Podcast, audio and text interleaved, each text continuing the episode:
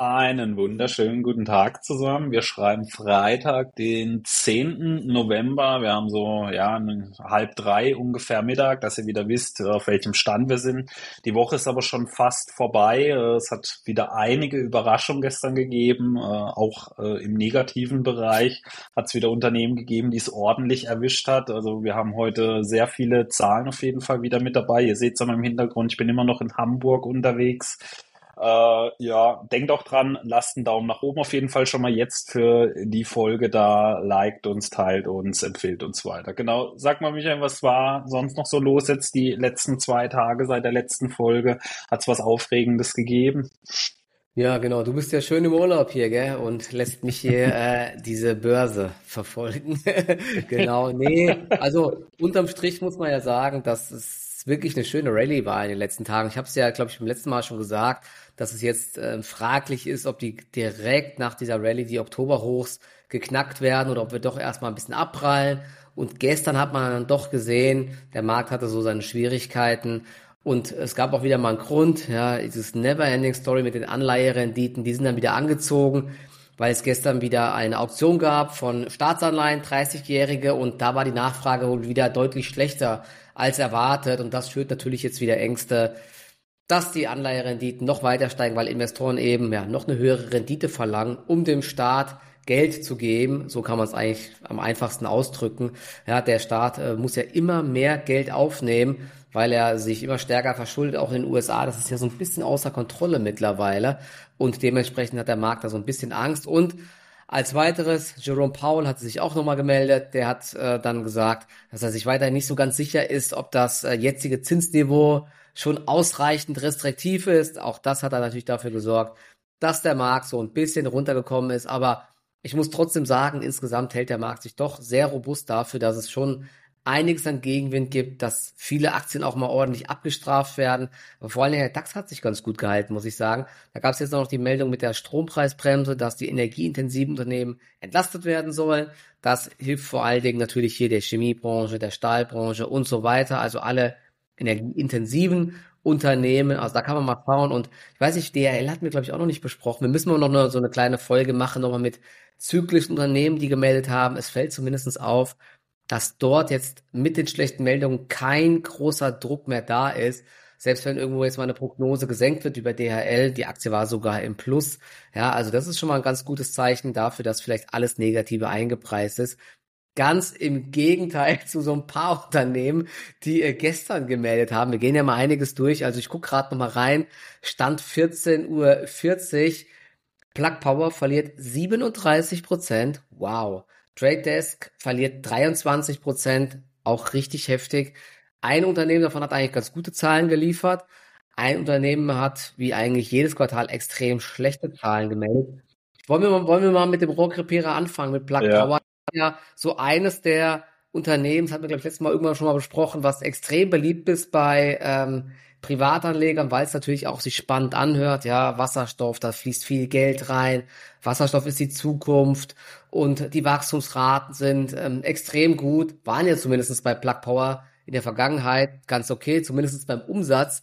Aber der Verlust war halt auch immer extrem hoch. Mhm. Und jetzt gibt es so ein kleines Problem. Sogar das Umsatzwachstum erlahmt komplett, aber die Ausgaben, die Verluste sind weiter außer Kontrolle, oder? Also das ist, ich, für mich ist das Ding ein Fass ohne Boden und äh, ich sag's schon mal vorab, selbst diese minus 37 Prozent, ich würde keinen Cent da rein gerade aktuell investieren, muss ich sagen.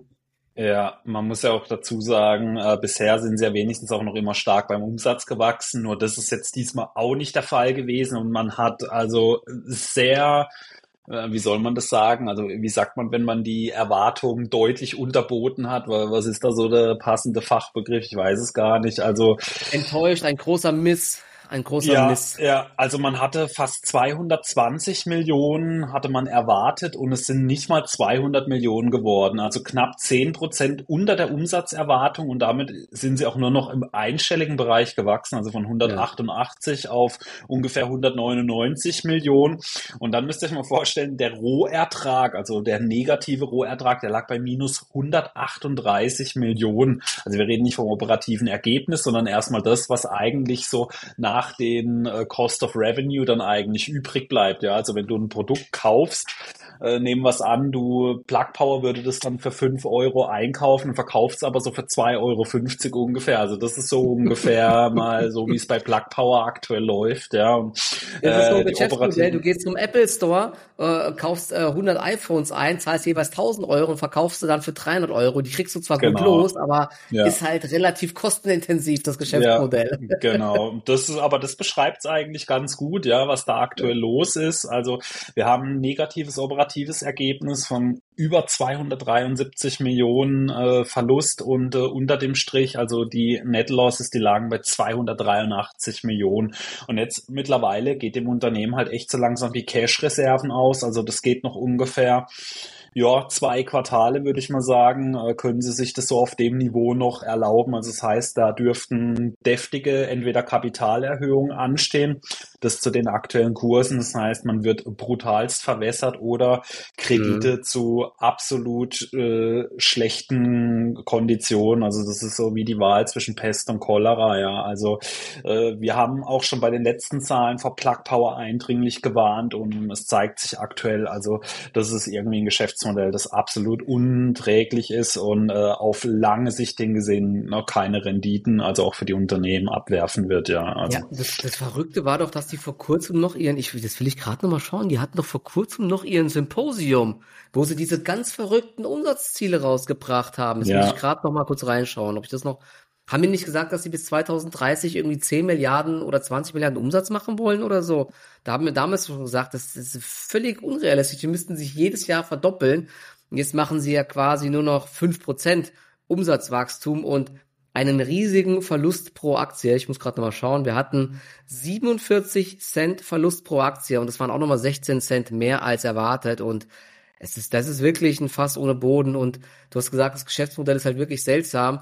Sie bauen ja, glaube ich, gerade mehrere Fabriken und eine in Georgia ist wohl, ähm, ich weiß nicht, ob sie schon fertig ist oder sie versuchen, die hochzufahren, was aber nicht so ganz geklappt hat. Deswegen mussten sie, glaube ich, Wasserstoff wieder von woanders einkaufen und herfahren. Deswegen machen mhm. sie auch unter anderem große Verluste. Sie haben es gesagt, ähm, durch Beispiel, beispiellose Herausforderungen bei der Versorgung des Wasserstoffnetzes in Nordamerika. Dadurch kamen die Verluste, aber wir, sie glauben natürlich, dass das Problem der Versorgung nur ein vorübergehendes äh, Problem ist, also transitory. Ja, das kam doch, glaube ich, immer von der Notenbank. Insbesondere zumal wir davon ausgehen, dass unsere Anlagen in Georgia und Tennessee bis Jahresende die volle Kapazität erreichen. Ja, also, aber gut, die versprechen immer viel. Du hast es gesagt, ja, die, also die Geldreserven, die gehen denen wirklich ähm, massiv aus, muss man sagen. Und ich habe mir gerade eben noch mal ja. den Spaß gemacht ähm, zu schauen. Sie hatten vor zwei Jahren, ähm, das weiß ich, da war ja die Aktie mal irgendwie bei 60, 70 Dollar oder so. Und da haben sie das schlau gemacht und haben diese Zeit genutzt für eine richtig dicke Kapitalerhöhung nochmal. Und da hatten sie zwischenzeitlich ähm, allein an Cash und Cash Equivalents 3,37 Milliarden. Das war jetzt äh, genau vor zwei Jahren in dem Quartal, ja. Und davon ist fast nichts mehr übrig geblieben. Und ich habe mal ganz kurz auch in den Conference Call so ein bisschen durchgescrollt alles. Und ähm, der war ganz kurz und da kamen natürlich die ganze Zeit die Fragen und da waren fast alle Fragen von den Analysten, ja, äh, wie geht's denn jetzt weiter überhaupt? Die Bilanz ist ziemlich gestresst und so weiter halt, ne? Ähm, ja, wie, wie, wie sie sich das jetzt vorstellen, ähm, da weiterzubauen mhm. und so weiter. Denn selbst wenn diese neuen Fabriken ja ans äh, Netz gehen und dann Wasserstoff produzieren, du wirst ja trotzdem keine äh, positiven Cashflows in nächster Zeit erzielen. Ja? Also deswegen wäre ich da auch so vorsichtig äh, und sage, dass diese minus 37 Prozent in der Aktie halt jetzt nicht etwas sind, wo man sagt, hey, die Aktie ist so günstig geworden. Nein, es kann halt sein, dass da wieder eine neue Kapitalerhöhung kommt, und zwar eine recht große oder ja. Wandelanleihen oder was weiß ich. Ja, also die Gefahr, man, dass man massiv verwässert wird, ist, glaube ich, echt extrem hoch. Deswegen mir bleibt ja. die Aktie weg.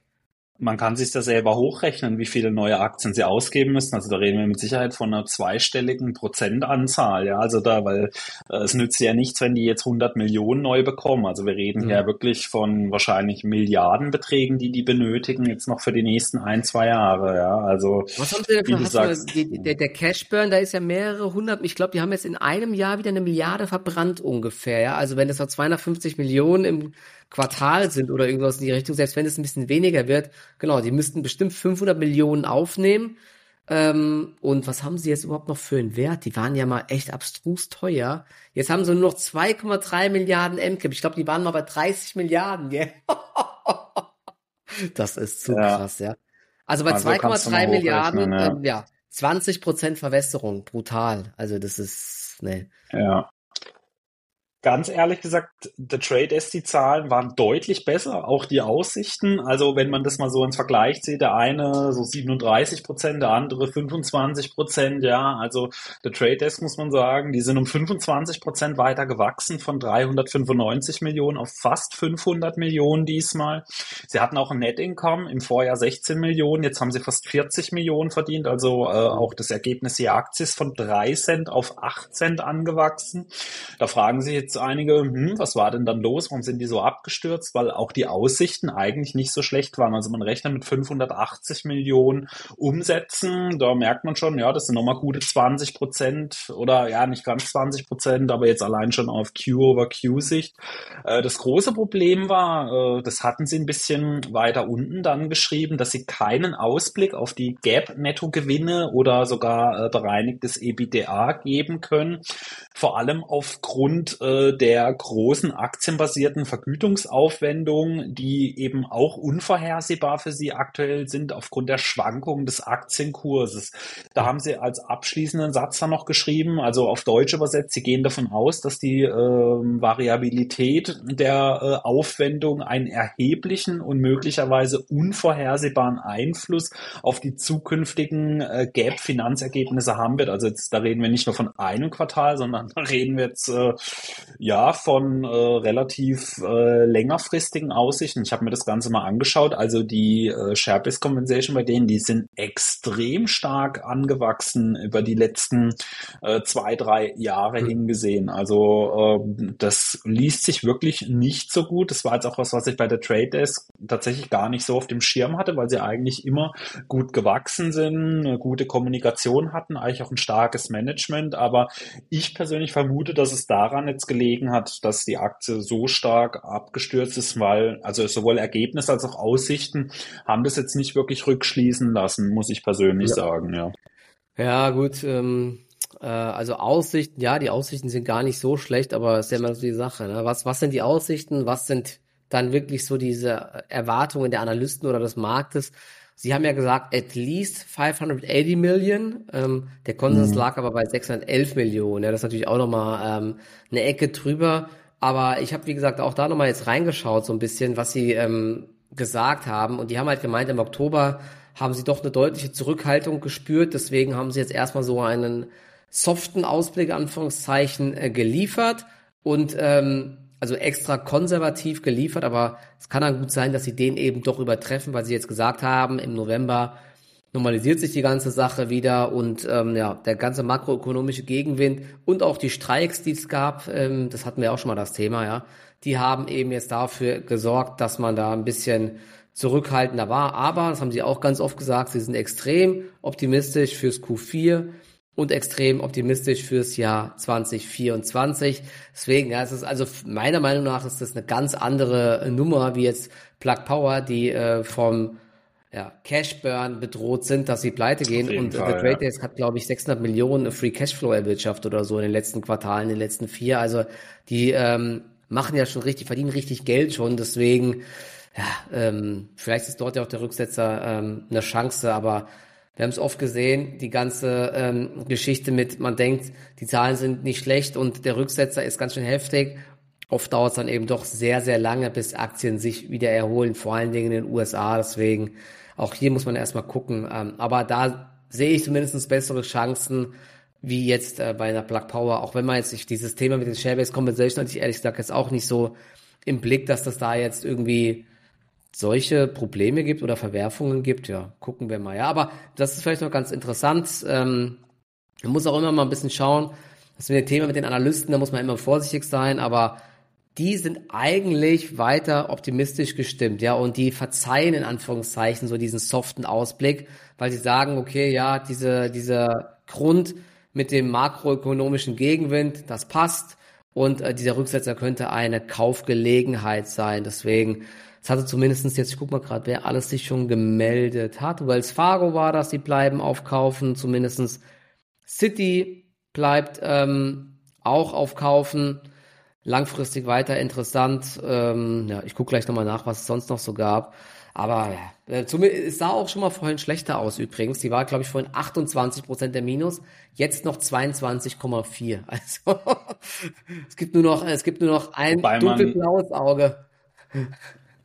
Ja. Mhm. Man muss natürlich aber auch noch fairerweise dazu sagen, dass die Aktie natürlich auch extrem hoch bewertet ist. Also wir reden da von Kursumsatzverhältnis von über 20 Forward KGVs, die äh, ja weit im zweistelligen Bereich sind. Also das ist natürlich auch eine Aktie, die einiges schon eingepreist hat. Also weil sie eben auch immer sehr gut abgeliefert hat. Auch man muss ja dazu sagen, äh, auch so in diesen schwierigen Werbephasen, also es ist ja ein reines Werbeunternehmen eigentlich, haben die immer gut abgeliefert, ja. Und äh, das mhm. hat man ihnen dann halt wahrscheinlich auch so ein bisschen immer wieder mal hoch angerechnet.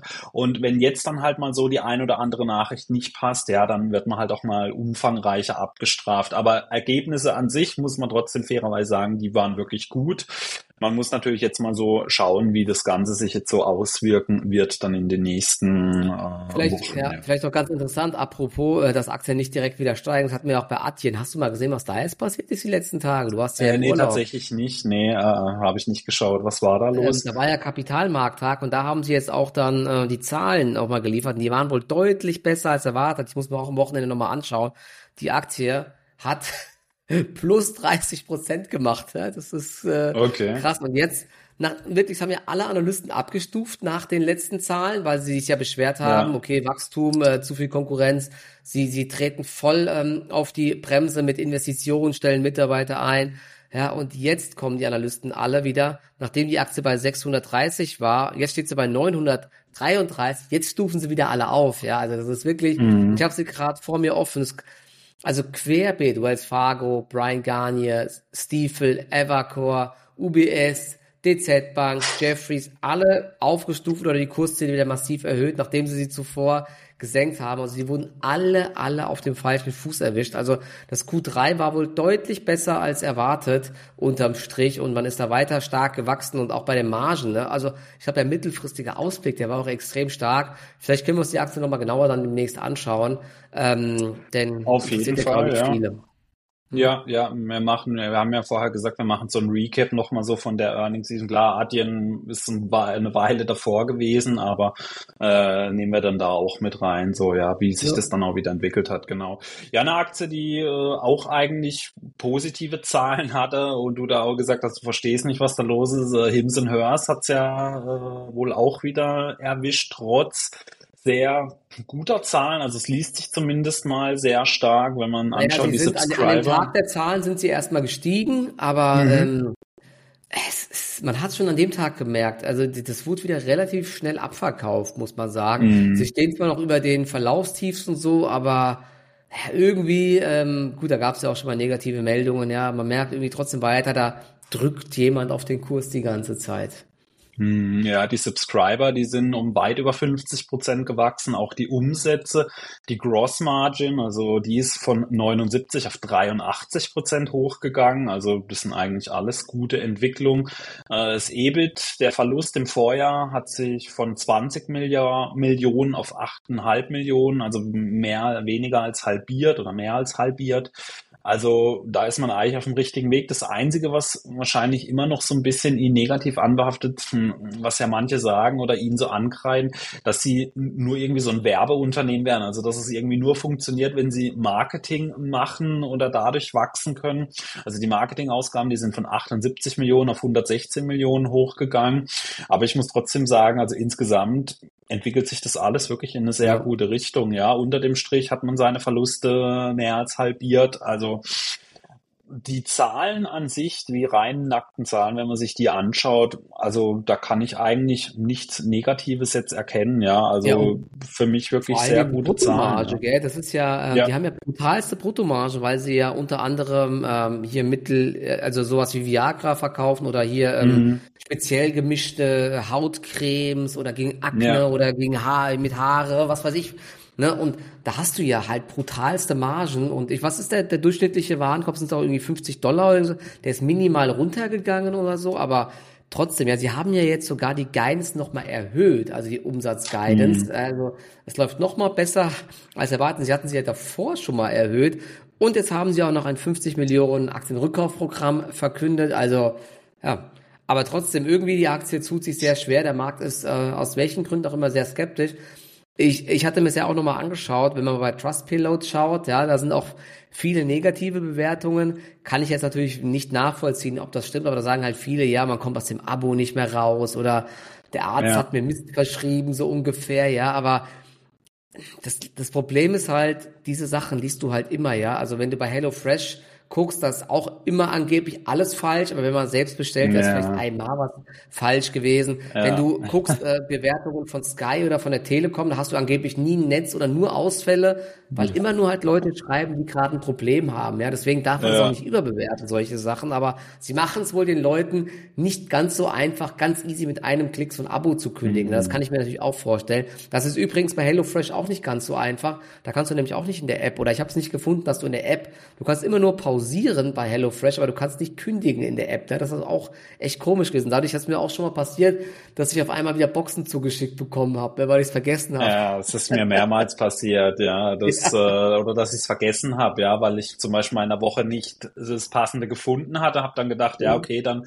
pausiere ich und dann, ja, wie es dann ist, dann hast du es halt nicht gemacht genau. und dann genau. kriegst du auf einmal eine Box mit vier ja. Sachen, die du gar nicht haben wolltest. Ja. ja, das ist dann natürlich besonders bitter dann, ja, wenn du gar nichts voreingestellt hattest, ja ja. Aber naja.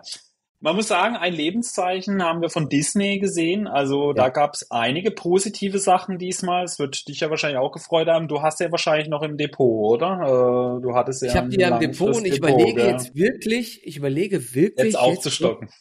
Jetzt, ja, jetzt mal aufzustocken. Ich habe ja die ganze Zeit gesagt, ich warte mal ab, ob man irgendwann jetzt mal in einem Quartal sieht, okay, sie steuern gegen und man muss doch jetzt sagen, da läuft jetzt doch wieder einiges in die richtige Richtung. Ja, unter anderem hm. Streaming-Abos legen wieder zu. Beim Free Cashflow hat man ja einen riesigen Sprung hingelegt. Man hat, denke ich, oder meiner Meinung nach einen guten Plan jetzt auch, wie man die ganzen Parks entwickeln will. Ich habe mir das mal ein bisschen diesen Shareholder Letter durchgelesen, was sie dort alles planen. Man hat aber gleichzeitig seine Kosten massiv im Griff und hat da ja ein, ein Sparprogramm am Laufen, was, glaube ich, sogar jetzt nochmal ähm, übertroffen wurde um zwei Milliarden, habe ich meine ich gelesen. Also da läuft jetzt wieder vieles in die richtige Richtung, ja, auch wenn sie natürlich weiterhin Probleme haben mit dem einen oder anderen Film, ja, wir hatten es glaube ich auch mal, dass die so ein bisschen zu viel in diese Woke-Richtung gegangen sind, ja, und dann alles irgendwie verunstaltet haben an Film und dann riesige Flops gelandet haben, aber trotzdem haben sie ja weiterhin starke Marken und ähm, ich würde die Aktie auch nicht totreden, sondern ich kann mir vorstellen, dass die nochmal ein Comeback schaffen. Ja, das hat man jetzt auch in dem Quartal gesehen, aber du kannst ja mal kurz sagen, was du ähm, noch so alles mitgenommen hast vom letzten ja. Quartalstag. Also die Umsätze sind um fünf Prozent gewachsen. Das hat jetzt wahrscheinlich die meisten nicht so vom Hocker gehauen, aber äh, vor allem, wenn man sich so anschaut, also Income from Continuing Operations sind über 100% nach oben gegangen. Der Free Cashflow ist von 1,4 Milliarden auf 3,4 Milliarden hochgegangen. Also da eine tolle Entwicklung. Und was mit Sicherheit sehr gut angekommen ist beim Streaming, also nicht nur sieben Millionen mehr Abos dieses Mal, sondern man hat auch verkündet, man möchte im im Q4 24 äh, profitabel sein mit seinen Streaming-Diensten. Combined mhm. haben sie zwar geschrieben, aber das ist ja auf jeden Fall schon mal ein Lebenszeichen, weil wir hatten es ja immer davon, dass das irgendwie auch so wie ein Geschäftsmodell wirkt, das ja, womit sich nicht so richtig Geld verdienen lässt. Also äh, dann soll es zumindest mal da keinen Cash-Burn geben. Äh, die ganzen Abo-Zuwächse, da hat man gesagt, äh, vor allem so wegen äh, Little Mermaid, also kleine Meerjungfrau, Guardians of the Galaxy 3 mhm. und auch eine koreanische Serie Soll da geholfen haben. Also bei Disney Plus knapp sieben Millionen mehr Abos. Und das sind doch alles so Sachen, die sich jetzt diesmal wirklich ja recht positiv äh, angehört haben, muss man sagen. Beim letzten Mal war ja so das Problem, glaube ich, auch, äh, diese Abo-Verluste war doch mit Indien das Thema, mit, ich glaube, mit der Cricket-Übertragung, wo man so viel verloren hat. Klar, wir haben es auch gesagt, also in Indien sind die Abos natürlich äh, nur ein Bruchteil von dem Wert wie in anderen Ländern, weil mhm. sie dort viel weniger bezahlen, aber so die reine Masse, also so die Anzahl, das war natürlich schon äh, krasse Anzahl, was man da so hatte. Aber muss man sagen, so prinzipiell waren das eigentlich eigentlich wirklich ganz gute Zahlen, die Disney so zu vermelden hatte. Und äh, man hat auch selber so als Unternehmen noch gesagt, man möchte weiter auch ein Auge, also einen Blick auf die Kosten eben haben. Also obwohl sie fünf Prozent auch gewachsen sind von den Umsätzen her, sind die Costs and Expenses runtergegangen von 19,6 auf 19,16 Milliarden. Also auch da hat man eine ganz gute Figur abgegeben, sodass man sagen kann, das ist doch jetzt auf jeden Fall mal ein deutliches Lebenszeichen von Disney gewesen. Ich glaube, damit kann man jetzt auch als äh, Anleger auf jeden Fall zufrieden sein. Ja. ja. Und vor allen Dingen, die Aktie hat ähm, gestern im schwachen Umfeld sich echt gut geschlagen und am Ende über 90 Dollar geschlossen. Ähm, es waren 7% plus oder so. Und wenn man sich mal so den Chart anschaut, dieser Abwärtstrend, den es jetzt schon eine ganze Zeit gibt, der könnte zumindest jetzt mal getestet werden und vielleicht auch gebrochen werden. Muss jetzt mal schauen, ob das heute weitergeht. Aber ich kann es mir vorstellen, dass die Aktie ihre Tiefs erstmal gesehen hat. Gibt doch jetzt querbeet mhm. so positive Analystenkommentare und so weiter. Also da sieht es eigentlich jetzt ganz gut aus. Deswegen, ja, vielleicht wird Disney ja eine eine der Aktien 2024, ja. Also ähm, kann man sich auf jeden Schauen Fall mal, ja. mal wieder anschauen, ja. Ja, gucken wir mal. Dann haben genau. wir ja vor kurzem auch über den ARM IPO gesprochen, ja, mit viel Tram-Ram und so weiter. Äh, die Zahlen an sich, also hm, hat sich gar nicht so schlecht gelesen. 28 Prozent Umsatzwachstum von 630 Millionen auf über 800 Millionen. Und vor allem, was mir aufgefallen ist, das, das hatte ich tatsächlich bei ARM gar nicht so auf dem Schirm, dass die eine Bruttomarge von weit über 90 Prozent haben. Mhm. Also das, das ist ja eine absurde Zahl, ja. Also äh, Gross Profit ist von 605 auf 760 Millionen angewachsen. Also die haben Cost of Sales, also die haben Umsätze 806 Millionen und die Kosten belaufen sich gerade mal auf 46 Millionen Dollar. Also das ist ja Wahnsinn, wie viel Geld die verdienen. Das ist ja. umgekehrt wie Black ja. Power, oder? Ist doch super. so ungefähr, ja. Also äh, ich glaube, da kann nur noch ich als YouTuber äh, ungefähr mit den äh, Bruttomargen mithalten. Also äh, die haben echt also gar keine Kosten. Das ist ja echt Wahnsinn. Ja, ich ja. glaube, das liegt also, ja am Geschäftsmodell, ja, weil die ganzen Chipbauer, die nutzen ja die ARM-Technologie, um dann ihre Chips auf dieser Technologie zu entwickeln und dann werden die gefertigt und ARM stellt quasi, vergibt quasi Lizenzen dafür, dass das genutzt werden kann und entwickeln mhm. das wahrscheinlich irgendwie weiter. Deswegen hat man dann so absurd hohe ähm, Bruttomargen. Aber ja, es kommt trotzdem auch ein großes Aber, bevor er jetzt gleich auf die Kauftaste drückt bei der ARM-Aktie. Äh, die Kosten an sich, die sind explodiert bei der Firma. Also das ist Wahnsinn. Die haben äh, für Research and Development im Vorjahr haben sie 248 Millionen ausgegeben, jetzt 626 Millionen, mhm. also sehr viel Forschung und Entwicklung.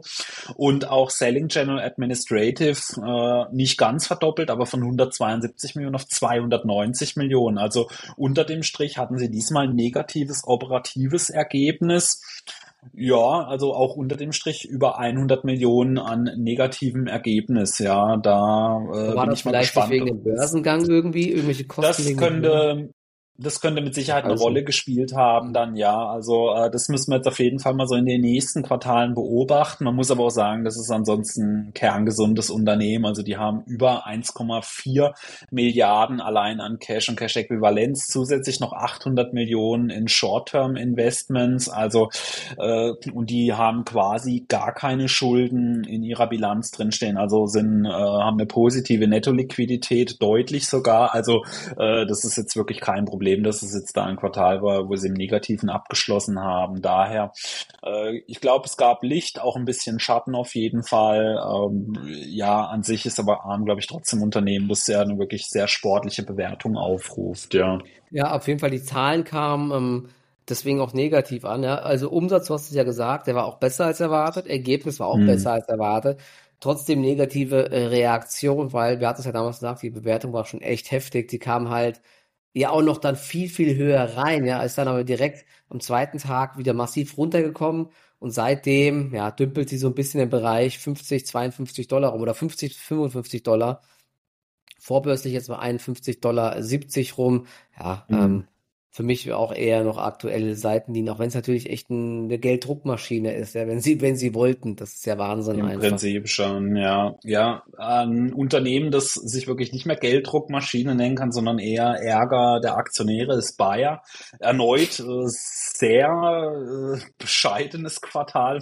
Sonst haben sie ja immer gesagt, ein robustes Quartal, aber bei minus acht Prozent Umsatz äh, fällt es schwierig, äh, wahrscheinlich zu sagen. Äh, und alle drei Sparten wirklich nicht gut. Also da haben alle drei Sparten nicht gut ausgesehen. Äh, ja, also Umsatz im Vorjahr hatten wir noch 11,3 Milliarden gemacht, jetzt 10,3 Milliarden. Äh, sie oben haben sie es währungsbereinigter angegeben, aber nominal waren es eben dann doch minus 8,3 Prozent. EBITDA ist um 41 Prozent zurückgegangen. Das Finanzergebnis äh, ist defizitär gewesen. Auch der Free Cashflow ist um äh, über sechs Prozent zurückgegangen. Also ich glaube, unter dem Strich kann man auf jeden Fall sagen, wieder ein enttäuschendes Quartal ja. von der Seite Bayer aus. Und äh, wie gesagt, die einzelnen Sparten, es hat alles nicht wirklich gut ausgesehen. Die Crop Science Sparte ist um sieben Prozent zurückgegangen von 4,7 auf äh, knapp 4,37 Milliarden Dollar. Also da hat es nicht wirklich positiv ausgesehen. Bei den Pharmaceuticals ist man sogar um 8 Prozent äh, geschrumpft und äh, dann gibt's noch die Consumer Health. Uh, jetzt hatte ich sie gerade, jetzt bin ich schon vorbei. Consumer Health ist um fast neun Prozent zurückgegangen, ja. Also mhm. ich konnte jetzt da nicht wirklich viel Positives den Zahlen abgewinnen. Ich weiß nicht, wie sieht's bei dir mit Bayer aus? Ja, ist für mich ein rotes Tuch, muss ich ehrlich sagen. Ich guck mal gerade, wie sie reagiert hat. Ich glaube auch schwach, ja. Also der Aktienkurs ist jetzt auch schon wieder am Jahrestief, ja. Also es ist ein ja, es ist ein Niedergang seit dem Jahr 2015 mittlerweile.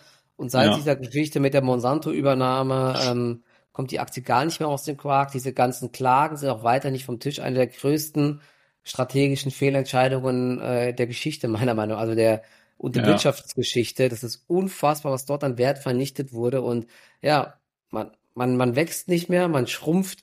Man hat ja, glaube ich, versucht, mit, mit Sparprogrammen entgegenzuwirken. Dann gab es mal Gerüchte, dass man es aufspalten möchte. Da haben sie jetzt aber auch gesagt, ähm, gleichzeitige Spaltung in drei Teile als Option ist erstmal vom äh, Tisch. Deswegen, ähm, ich glaube, sie haben auch gesagt, dass es ähm, auch für 2024 eher schwierig wird ähm, eher schwache Wachstumsaussichten. Es gibt weiterhin Profitabilitätsherausforderungen und man will dann auf dem Kapitalmarkttag nochmal Details nennen. Also aktuell frage ich mich ja, wo kommen die, äh, wo sollen die Impulse herkommen? Ja, wenn jetzt jetzt schon ja. wieder sagen, dass 2024 auch schwierig wird, der Kurs fällt die ganze Zeit oder erholt sich nicht. Da gibt's definitiv bessere Aktien im DAX. Also ich glaube, es war ja mal mit die teuerste Aktie im DAX, oder war sogar mal die teuerste. Das ist echt schade.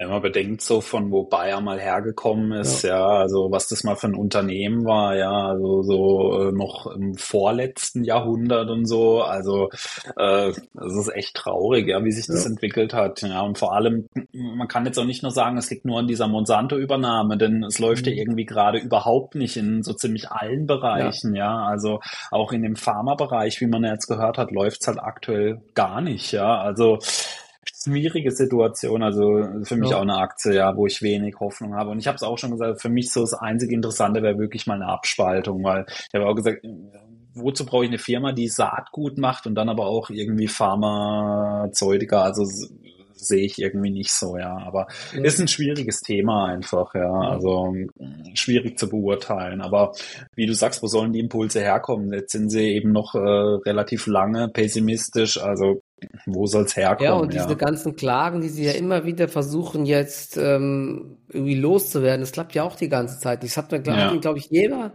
damals von Anfang an gesagt, dass sie da ähm, sich wirklich Probleme auf den Hals, äh, auf den Hals hier ziehen. Die sind nicht kontrollierbar, haben sie ja damals abgewunken, aber ja, der CEO ist ja mittlerweile, glaube ich, auch weg, der, der das zu verantworten hat, aber ja, krass, was da gemacht wurde.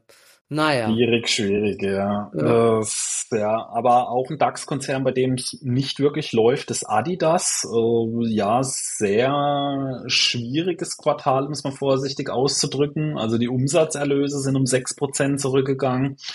Die Bruttoergebnisse ebenfalls über sechs Prozent, Betriebsergebnis sogar um 27 Prozent rückläufig gewesen und der Gewinn auch um 20 Prozent äh, nach unten gegangen. Also auch ein eher ernüchterndes Quartal, um es mal vorsichtig äh, zu sagen. Umsatzerlöse, von wo kamen denn so die großen Rückgänge her? Also Nordamerika ist es um 15 Prozent zurückgegangen. Im. EMEA-Bereich ging es sogar noch mit minus 2,7 Prozent, aber so hauptsächlich aus Nordamerika kamen so ganz große Umsatz Verluste dann, ja, auch noch, äh, gut, andere Geschäftssegmente ist aber zu klein ist, dass es jetzt ja, eine große ja Auswirkung daran, dass die Easy-Produkte alle nicht mehr verkauft werden halt, ne, das Und ist ja so China, das, China war auch mit minus sieben Prozent dabei, also bei Adidas auch eher enttäuschend aktuell, ja, also schwierige Lager. Also ich habe schon länger gesagt, also für mich ist Nike irgendwie so das Unternehmen, das sich ja von Corona sehr viel besser erholt hat einfach, also auch von den Zahlen her. Ähm, auch wenn natürlich Adidas optisch immer mal so ein bisschen günstiger wirkt, sie kommen aber irgendwie auch nicht so recht aus dem Quark, ja. Also eine ganz schwierige Situation auch aktuell bei denen, ja. Also da wird es mal interessant sehen sein, ob jetzt das neue Management mal so ein bisschen so das Ruder rumreißen kann. Aktuell sieht man es an den Zahlen zumindest noch nicht, ja. Aber der Aktienkurs hat sich vom Tief, seitdem der Herr Gulden da hat sich ja schon massiv erholt. Ich glaube, es steht 70 Prozent höher oder so.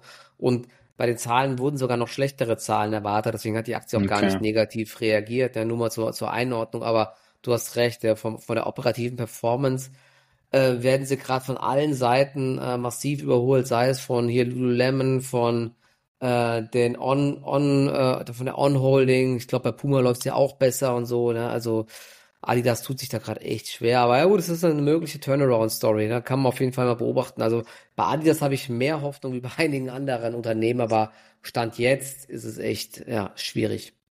Ja, ja. Wer auch äh, ja teilweise äh, ein bisschen negativ überrascht hat, war Allianz. Die hatten äh, vor allem bei den Ergebnissen, äh, sie haben es selber gesagt, also äh, das Geschäftsvolumen ist zwar um 4,5 äh, Prozent nach oben gegangen, aber das operative Ergebnis, das hat sich um über 14 Prozent verringert auf 3,5 Milliarden. Und zwar, weil die Schadenkostenquote durch Naturkatastrophen also um 7,3 Prozentpunkte beeinflusst wurde. Das war der höchste Wert seit einem Jahrzehnt. Mhm. Das hat so ein bisschen dafür gesorgt, äh, dass die Zahlen da eher so ein bisschen äh, enttäuschend waren, also zumindest so operativ gesehen. Und auch das Periodenergebnis ist um 29 Prozent äh, rückläufig gewesen. Ähm, ja, das, das ist natürlich jetzt so ein bisschen ein Fakt. Das ist bei Versicherungen und damit muss man halt immer mal rechnen, sage ich jetzt mal. Ja, das wird wahrscheinlich mhm. jetzt aber auch nichts gewesen sein, was jetzt einen natürlich völlig überraschend trifft. In der Regel ist es ja so, dass gerade so die Versicherer, wenn irgendwo Naturkatastrophen sind und man weiß, das ist so denen ihr Gebiet, dann gehen die Aktien in der Regel schon mal so ein bisschen runter oder geraten unter Druck.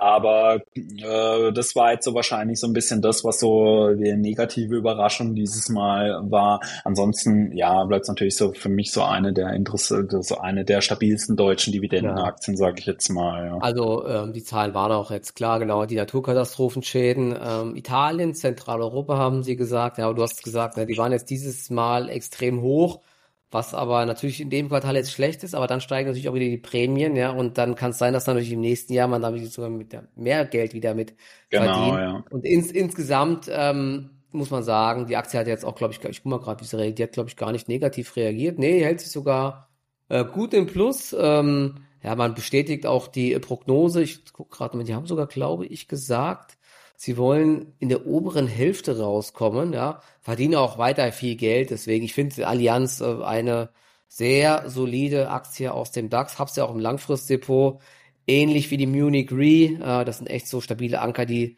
Dividende zahlen und die ähm, ordentlich Geld verdienen. Deswegen ist das für mich auch eine gute Halteposition, ja. Und dass da mal in einem Quartal ein bisschen mehr Naturkatastrophen kommen, im nächsten dann wieder ein bisschen weniger, das ist ähm, im Endeffekt Business.